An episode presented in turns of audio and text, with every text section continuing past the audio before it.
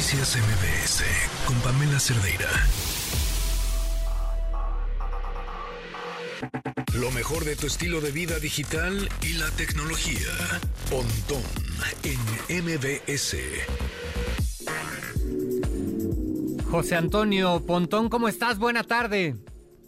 Bien, ¿y tú? ¿Todo bien? Aquí andamos listos para platicar un poco de tecnología acerca de la nueva función o la nueva herramienta que tiene Google, pues para todos los usuarios, ¿no? Es gratis y hay que probarla porque eh, va a ser un poco la evolución del buscador, ¿no? Poco a poco va a ser esa transición en el, en el cual el momento en el que ahora busquemos en un futuro algo, pues la inteligencia artificial generativa nos las va a decir.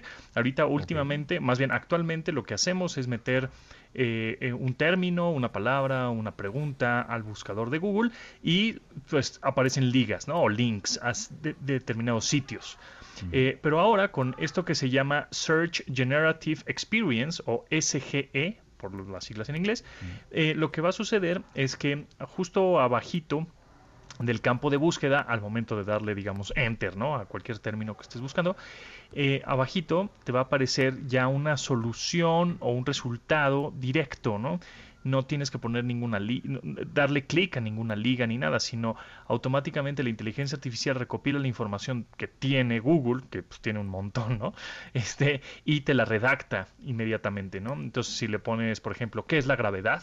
Pues te va a salir ya, ¿no? Todo, todo lo relacionado con esta fuerza gravitacional, toda la explicación científica. Y sí, abajo tendrás ligas a otros sitios.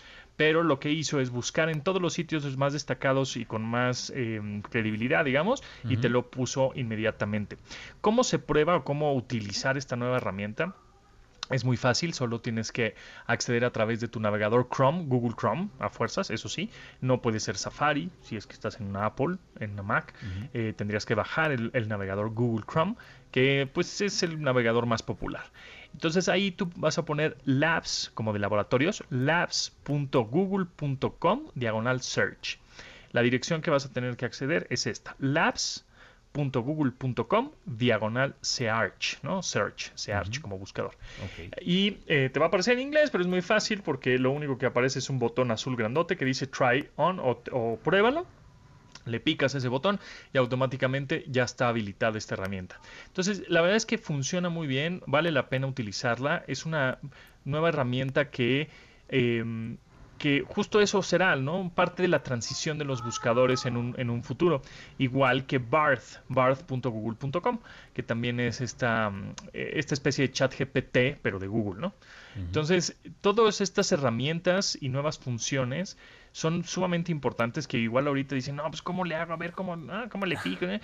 pero, pero en un futuro no muy lejano, o sea, terminando yo creo que este año o a mediados de este año, ya esa transición del buscador para todos los usuarios va a ser así, o sea, ni la vas a notar prácticamente, ¿no? Aquí es nada más como para que tú veas y, tú, y, entendamos cómo es que cómo funciona y cómo va a ser el futuro de los buscadores, ¿no? Entonces, Ajá, bien lo dices, Pontón, están evolucionando los buscadores, ¿no? Revolucionaron la manera de, de, de, de como una herramienta precisamente para, para, los seres humanos, los buscadores ya de por sí. Ahora están evolucionando y lo que me llama muchísimo la atención es ya la inteligencia artificial, pues anda en todas partes, ¿no? Irrumpió de manera revolucionaria esta herramienta, ¿no? Eh, Efectivamente, 2024 es el año de la inteligencia artificial. Digo, sabemos que el año pasado comenzó, ¿no? Y, poco a poco la gente lo fue adoptando. Igual un poco los entusiastas de la tecnología, los geeks, ahí estuvimos ahí medio metidos. Pero definitivamente 2024 es el, en el, boom,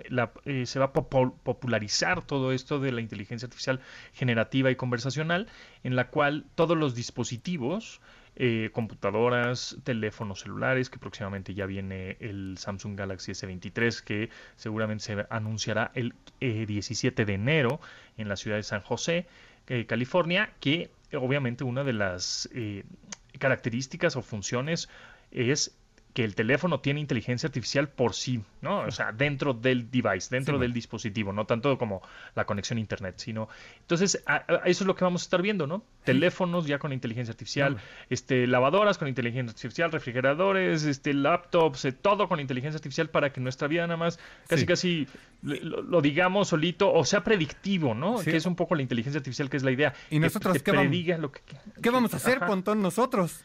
Ese es el problema. ¿Qué vamos a hacer? No, pero no se preocupen, no nos va a quitar el empleo. Este, se van a transformar muchos empleos, va a haber nuevos, por supuesto. Este, pero ese es el chiste. ¿Qué vamos a hacer? Y bien que lo preguntas, adaptarnos, ser resilientes y entenderlo y subirnos a la tecnología, porque si no, ahí sí, vamos a acabar de inadaptados. Entonces, nada de la conchudez, no, no, no, yo eso yo no entiendo, yo eso no me gusta, no, eso que es de los chavos, porque los chavos traen un chip en la cabeza, no, no, no, nada de eso. El chiste es estudiarle, entenderle, picotearle, porque si no, entonces sí te vas a quedar un poco rezagado. Acostumbrarnos y aprovechar estas herramientas, José Antonio Pontón. ¿sí? Te, agradezco mucho, muy buenas tardes. Igualmente, Oscar, que estés muy bien y estamos al, al habla. Noticias MBS con Pamela Cerdeira.